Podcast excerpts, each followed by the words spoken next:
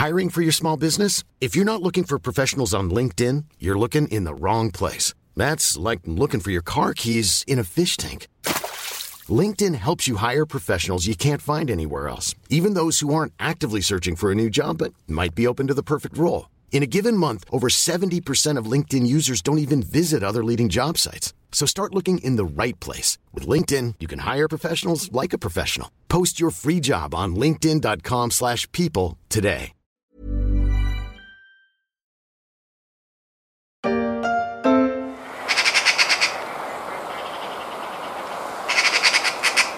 Quelques pies envahissantes et bruyantes, un couple de mésanges charbonnières, une palombe, une poignée de merles et un jet, magnifique et presque intimidant avec son gros bec. En levant les yeux au ciel, je vois aussi passer des perruches à collier vertes qui jacassent et font concurrence aux pies. Parfois, j'ai la chance d'entendre le vol en escadrille d'un groupe d'oies lorsque je me dirige le matin pour aller prendre mon RER. Mais quand j'y pense, je me dis que cela fait très longtemps que je n'ai pas vu de rouge-gorge.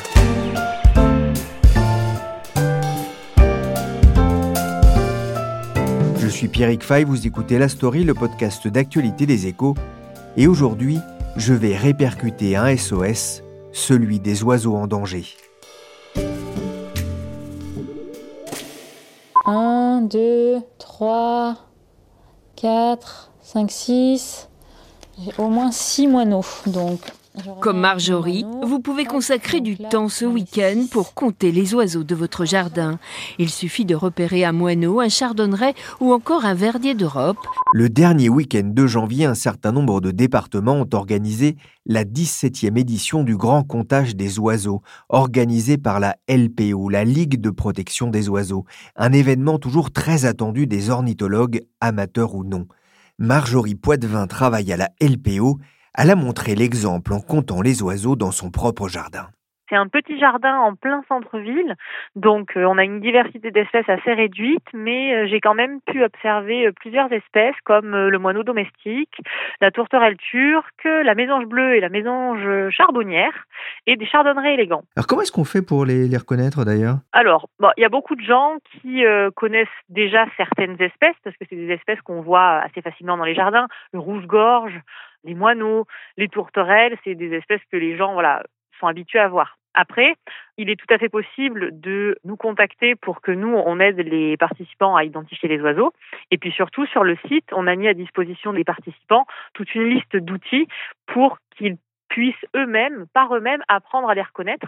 Par exemple, des fiches espèces où euh, on explique aux gens, voilà, ça c'est par exemple une mésange bleue et pas une mésange charbonnière pour telle et telle raison en fonction de tel et tel critère. Donc les gens peuvent aller consulter régulièrement ces documents et améliorer leur, euh, leur identification au fil du temps comme ça. On les observe avec des jumelles? Pas forcément. Le mieux pour les observer, c'est de rester à l'intérieur d'essayer de bien s'installer euh, derrière une vitre et euh, de pas trop bouger parce que bah, s'ils nous voient bouger à travers les vitres, bien sûr, ils s'envolent. Mais si on a installé par exemple une mangeoire assez proche de, de la fenêtre, on n'a pas besoin de jumelles. Pourquoi une telle opération? Alors, cette opération, elle, est, elle a été lancée dans le cadre de l'Observatoire des oiseaux des jardins. Donc cet observatoire, il est porté par la LPO et le Muséum national d'histoire naturelle depuis 2012. Et pour essayer de mobiliser les gens donc autour d'un événement, on a créé le comptage en 2012. Donc c'est un week-end, le dernier week-end de janvier, où on demande aux gens de compter pendant une heure les oiseaux, et ce, chaque année. On a défini un protocole bien particulier puisque c'est pendant une heure. Et du coup, le fait qu'on réalise un, comptage protocolé identique d'une année sur l'autre que les gens répètent dans leur jardin, ça permet d'avoir un suivi qui peut être fait d'année en année de ces jardins et ça permet aussi de voir certaines petites tendances ou euh, certaines, par exemple, certaines invasions d'espèces certaines années, tout au fil du temps. Et plus globalement, c'est des espèces qui peuvent être euh, analysées à plus grande échelle par les scientifiques euh, dans le cadre d'études, de thèses ou lors de la réalisation d'atlas, par exemple, de documents de ce genre. C'était la huitième édition de ce, comptage national. Quels en sont pour l'instant les, enseignements sur longue durée? Alors là, pour l'instant, c'est difficile pour nous d'en tirer des résultats puisque les participants ont encore tout un mois pour enregistrer leurs observations. Mais par exemple, dans le cadre des, comptages précédents, on a pu euh, utiliser ces données dans le cadre d'une thèse qui s'est intéressée à pourquoi certains oiseaux venaient dans les jardins euh, en hiver. C'est notamment intéressé aux oiseaux granivores qui euh, sont présents dans les zones d'agriculture intensive et où dans ces zones, il n'y a plus de graines naturelles en hiver dans les champs, puisque les champs sont fauchés.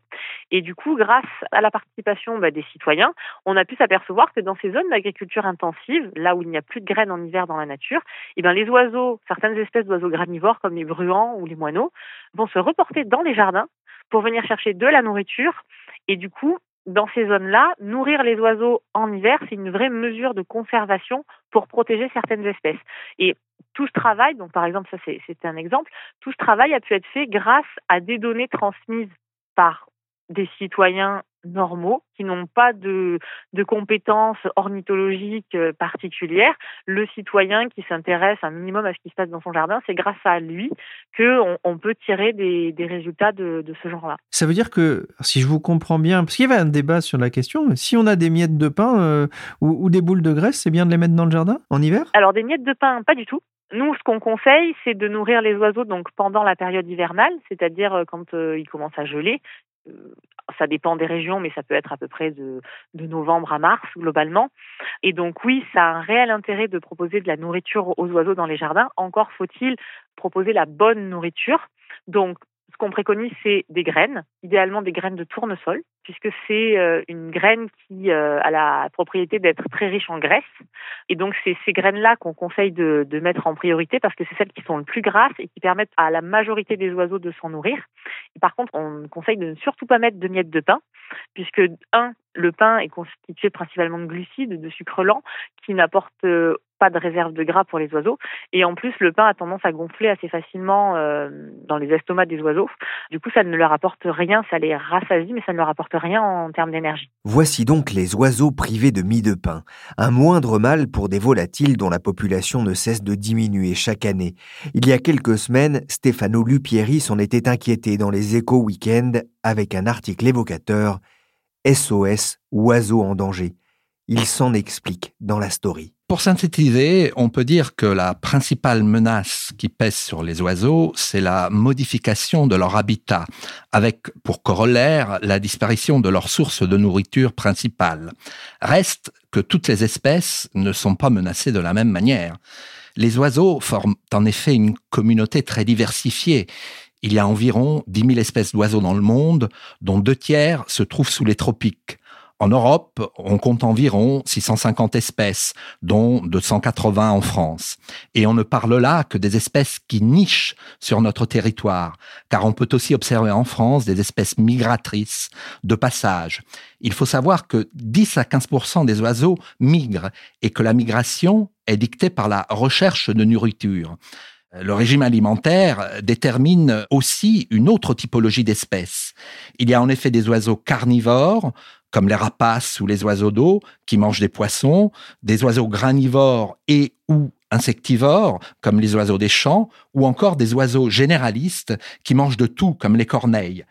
Selon leur régime alimentaire et leur habitat, les oiseaux ne vont pas être touchés de la même manière par la baisse de leur effectif. Alors, on n'a bien sûr pas attendu ces dernières années pour se soucier de ce problème. Une politique conservatoire a été mise en place depuis 40 ans, mais elle a surtout porté sur les espèces rares et déjà menacées, comme le fou de bassan, les hérons, les cigognes, les faucons cresserelles ou les aigles royaux, qui ont bénéficié de programmes de sauvegarde via notamment la création de réserves naturelles. Euh, c'est une manière de mettre un peu la nature sous cloche qui a donné de bons résultats mais on a complètement oublié les oiseaux des plaines, la des champs, la perdrix grise, la tourterelle des bois, le chardonneret élégant, l'hirondelle des cheminées.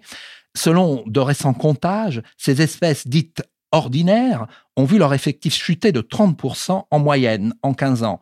C'est sur elles que les ornithologues lancent aujourd'hui un cri d'alarme. Alors c'est pas seulement euh, propice à la France, une étude de la Société royale de protection des oiseaux, c'est une institution anglaise, fait d'ailleurs froid dans le dos 421 millions d'individus ont disparu en 30 ans et aux États-Unis, c'est encore pire. Bah, les mêmes causes produisent partout les mêmes effets. De fait, partout dans le monde occidental, les pratiques agricoles ont évolué vers des exploitations plus intensives, privilégiant les monocultures et le recours massif aux engrais et aux pesticides. On sait aujourd'hui que ces produits phytosanitaires sont responsables d'une autre hécatombe, la disparition de 75% des insectes en 30 ans. Or, la majorité des oiseaux sont insectivores l'été. Ces aliments hautement énergétiques leur sont indispensables pour nourrir leurs petits.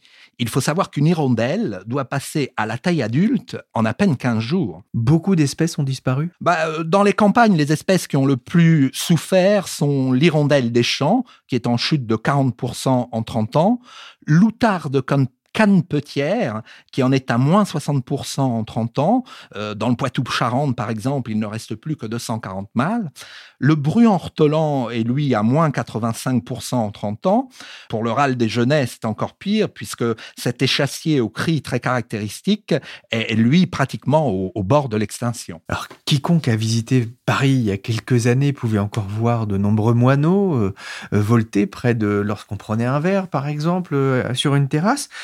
Il y en a de moins en moins aujourd'hui à Paris? Absolument. Il faut dire qu'en ville, la situation est plus contrastée. Il y a des espèces qui ont complètement disparu, comme la citelle torche-peau ou les pics épeuchettes. Les moineaux, pour leur part, ont perdu trois quarts de leurs effectifs en 20 ans. Et les ornithologues ont du mal à se l'expliquer. Les pesticides sont en effet interdits dans les parcs et jardins depuis longtemps on soupçonne la politique d'isolation thermique qui aurait conduit à boucher les trous dans les bâtiments, privant ces oiseaux d'abri ou euh, pouvoir faire leur nid. Parallèlement, d'autres espèces ont prospéré en ville, comme les pigeons et surtout les corneilles. La raréfaction des vers de terre dans les campagnes a poussé ces corbeaux à venir chercher de la nourriture en ville. Et pour eux, les poubelles ouvertes suite à la vague d'attentats terroristes dans Paris, c'était un peu euh, open bar. Les grands problèmes de l'heure ne font pas oublier les autres. Et les pigeons à Paris, par exemple, sont un problème. Il y a trop de pigeons. Paris envahi par les pigeons. Le problème ne date pas d'hier, comme en témoigne cette archive de l'INA datant de 1961 mais le pigeon, c'est un peu l'oiseau qui cache la forêt.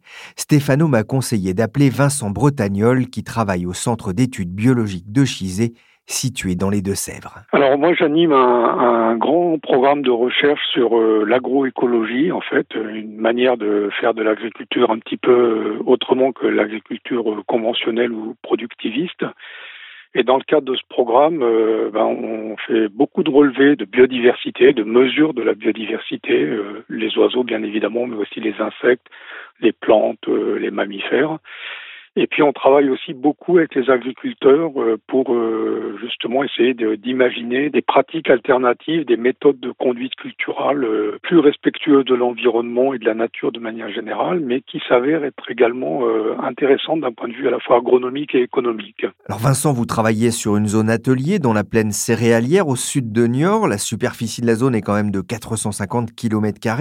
Elle comprend 450 exploitations agricoles car l'idée c'est de travailler main dans la main avec les agriculteurs Oui, tout à fait, parce que alors non seulement euh, dans l'objectif de faire évoluer euh, les pratiques agricoles, notamment euh, dans la direction de la réduction assez drastique de l'utilisation des pesticides ou des intrants, les engrais, l'azote, donc un changement assez profond, assez systémique des pratiques agricoles, mais aussi parce que ces oiseaux ont besoin de l'agriculture pas n'importe quelle agriculture, mais ils ont besoin de l'agriculture, ils ont besoin des, parcelles cultivées, en fait, ce sont leurs milieux de vie. Et donc, on travaille avec les agriculteurs pour conserver ces oiseaux et en même temps modifier leurs pratiques agricoles. C'est-à-dire que c'est aussi là où ils trouvent leur nourriture et où ils nichent hein? Absolument. Enfin, les, des oiseaux euh, comme la, la perdrix ou l'alouette des champs, non seulement nichent dans les cultures, les alouettes nichent par exemple dans le blé, les perdrix aussi, et ils se nourrissent des insectes qu'on trouve dans les parcelles cultivées. En fait, ce sont des oiseaux qui sont euh, entièrement inféodés euh, au paysage agricole et à l'agriculture, c'est-à-dire que ils ont besoin de mosaïques de culture parce qu'en fait euh, ils ont, besoin de cultures assez hautes pour protéger leur nid, pour se camoufler, mais ils ont plutôt besoin de cultures assez basses, même parfois même rases, pour pouvoir chasser, parce qu'en fait, ils chassent des insectes à vue, ces oiseaux, pour l'essentiel. Donc, ils ont besoin de les voir. Et ils vont souvent euh, capturer des insectes dans des prairies qui viennent d'être fauchées ou dans des jeunes cultures.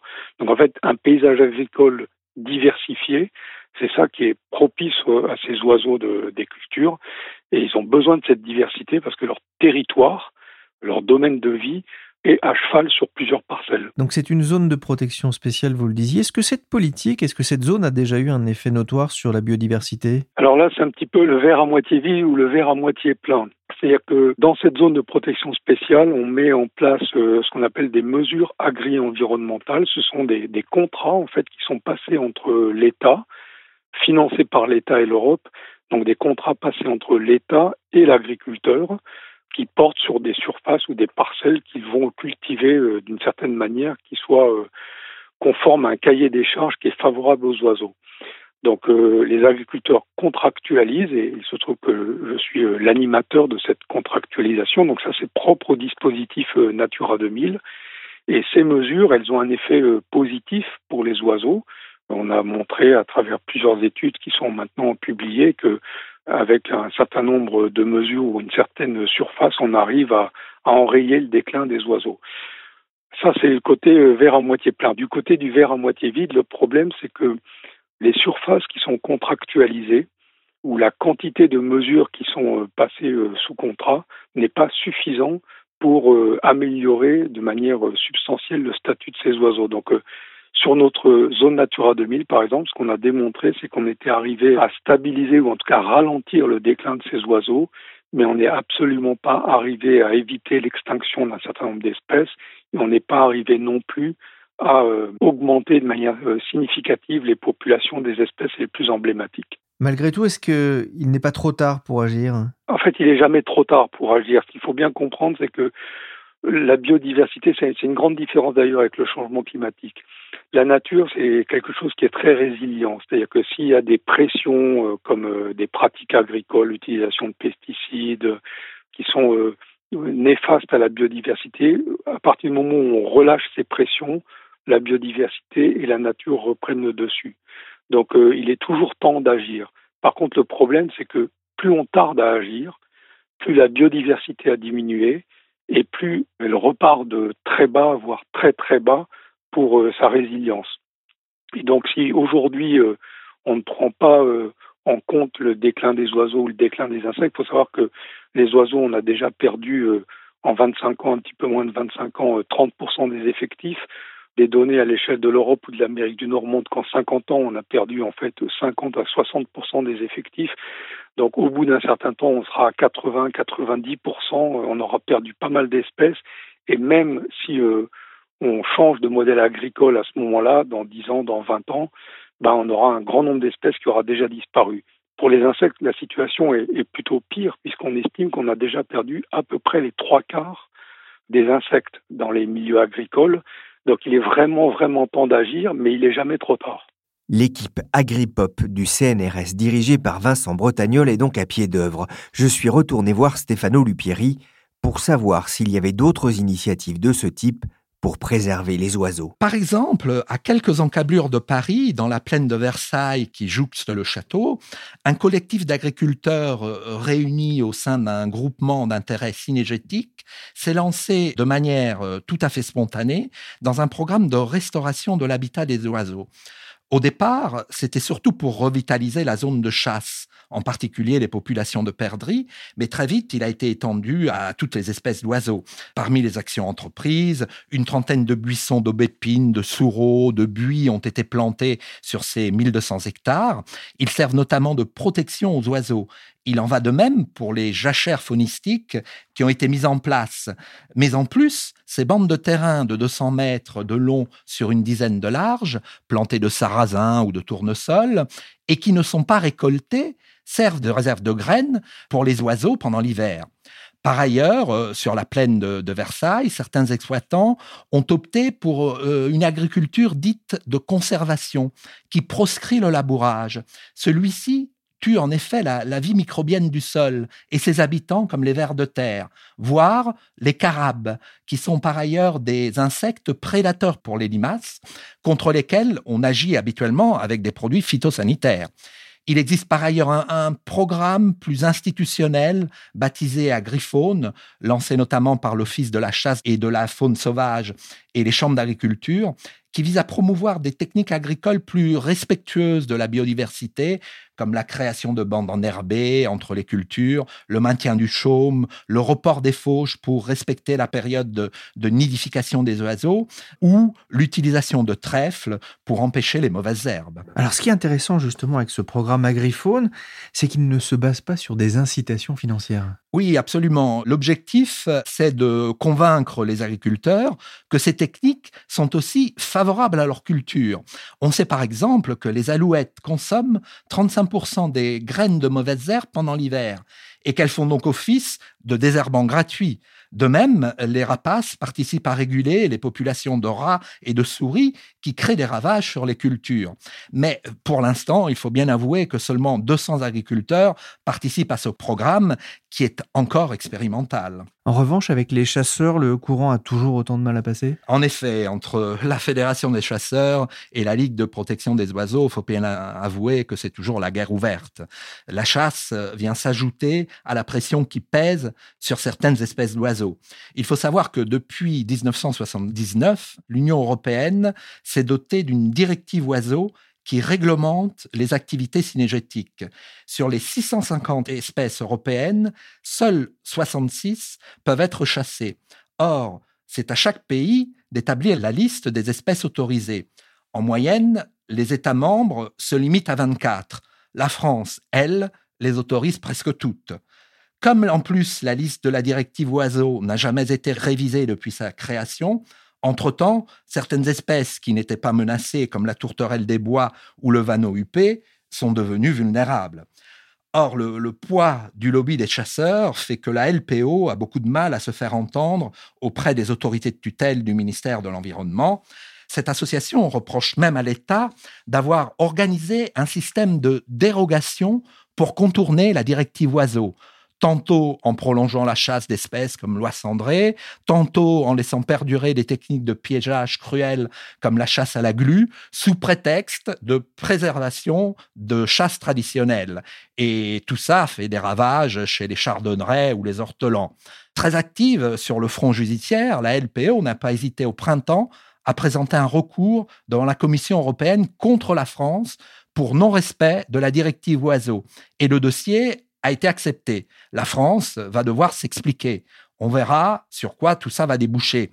Il est clair qu'à ce stade, il y a le feu. L'enjeu, comme on le souligne chez les naturalistes, c'est qu'avec la poursuite de la disparition des oiseaux, on soit confronté bientôt dans les campagnes à un silence euh, assourdissant. Le silence assourdissant d'un monde sans oiseaux.